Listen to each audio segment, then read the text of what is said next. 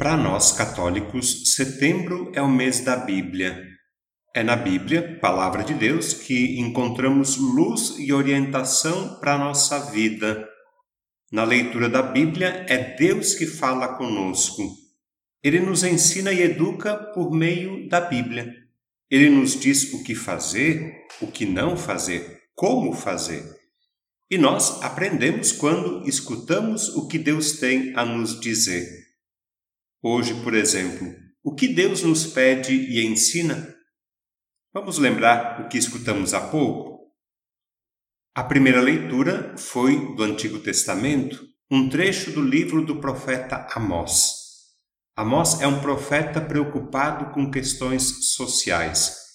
Ele costuma ser chamado de profeta da justiça social.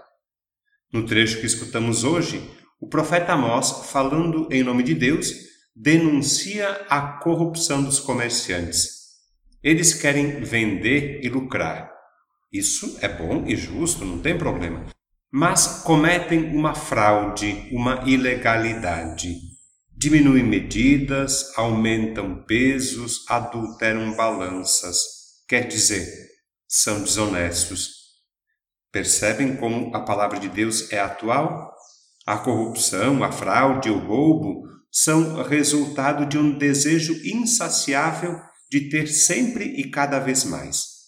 A ganância humana é a origem de tantos casos de exploração, de injustiça, de miséria, de fome. A ganância. E por isso mesmo deve ser combatida, denunciada e eliminada da nossa vida. O salmo lembra e louva a preocupação de Deus com o pobre e o sofredor. Nós cantamos: Louvai o Senhor que eleva os pobres. Depois, na segunda leitura, Paulo lembra a Timóteo e lembra a nós também que há somente um Salvador, Jesus Cristo. Ele foi enviado para manifestar o amor de Deus para a humanidade e para oferecer a todos a verdadeira libertação. Por último, no Evangelho, Jesus conta a parábola do administrador infiel e desonesto, que, diante da ameaça de ser demitido, chama os devedores e propõe alterar o valor da dívida. Com isso, ele faz novos amigos para os tempos de dificuldade e desemprego o patrão elogia o administrador, porque ele foi esperto e criativo. Não elogia a desonestidade, elogia sim a esperteza. Jesus conclui seus ensinamentos aos discípulos com dois pensamentos.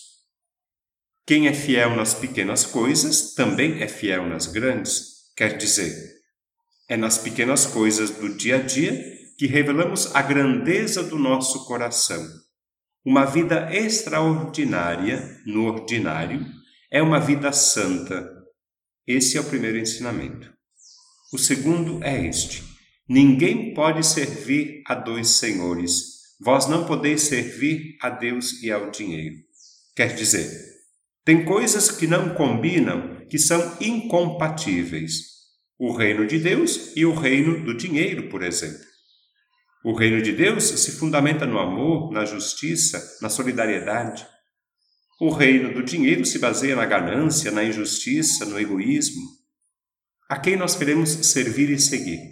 Onde está o nosso coração? Quais são os nossos interesses? Quais são as nossas prioridades? Por tudo o que escutamos e refletimos hoje, percebemos que a palavra de Deus nos ensina e ajuda a viver melhor Ensina e ajuda a viver a verdade, não a mentira. Ensina e ajuda a viver a bondade, não a maldade. Ensina e ajuda a viver a solidariedade, não a ganância. A justiça, não a injustiça. A honestidade, não a fraude. Ajuda e ensina a viver de maneira coerente com a fé que professamos, porque a fé em Deus, quando verdadeira, se manifesta e se traduz, sim, numa vida correta, honesta, justa e santa. Deixemos-nos então iluminar e orientar pela luz da palavra de Deus.